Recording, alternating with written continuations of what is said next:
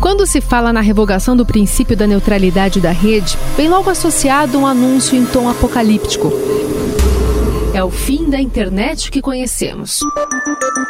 A discussão veio à tona a partir de um movimento do governo de Donald Trump que tem derrubado decisões da administração de Barack Obama.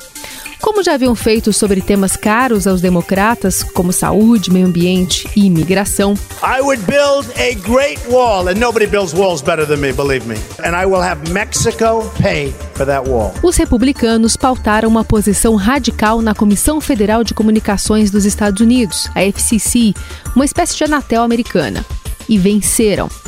A decisão de dezembro de 2017 derruba as normas de 2015 para que o fluxo de dados que trafegam pela rede não tivesse a influência das operadoras. Ruía, então, a neutralidade da rede. Mas afinal, o que é a internet que conhecemos e por que o mundo está preocupado com as mudanças? O conceito é simples. Hoje, ninguém pode bloquear um serviço, priorizar um parceiro econômico ou degradar um competidor.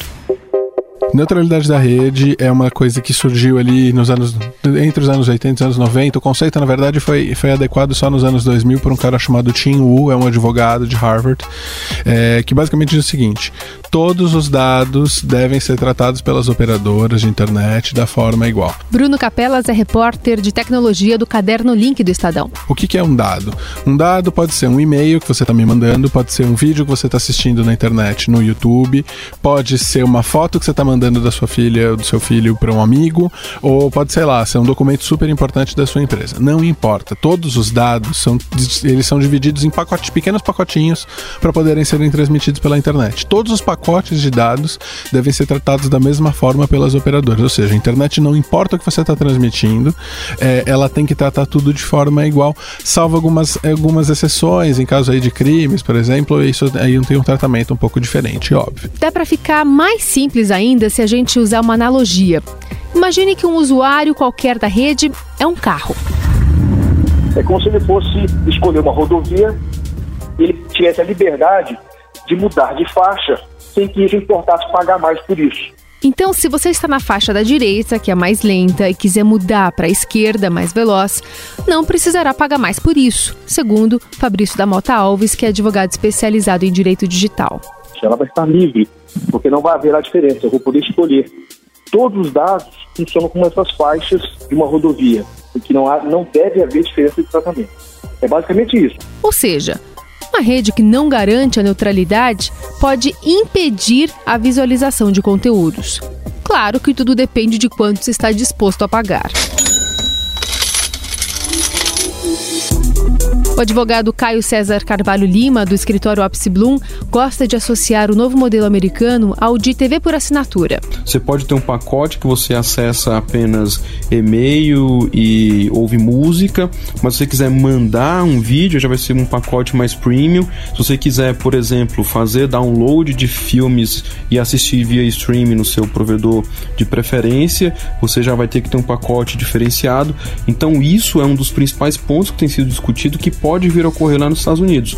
Isso pode ser benéfico, por um lado, para quem usa a internet apenas para ler texto e notícias, que consome menos, mas de forma geral pode ser prejudicial, porque você vai ter que crescer o seu pacote para que você consiga ter um acesso amplo à internet.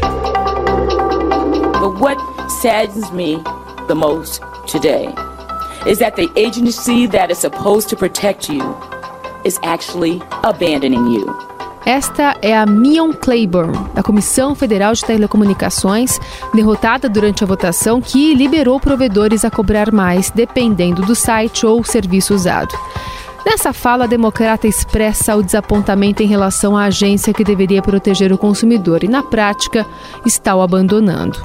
Foi uma decisão muito polêmica.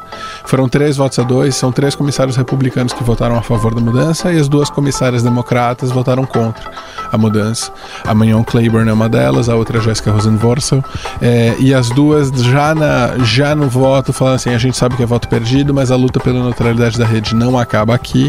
A gente quer uma internet livre, aberta, transparente. Elas já tinham votado, a, a já tinha participado da votação de 2015, que ela votou a favor das regras de neutralidade da rede que existiam antes.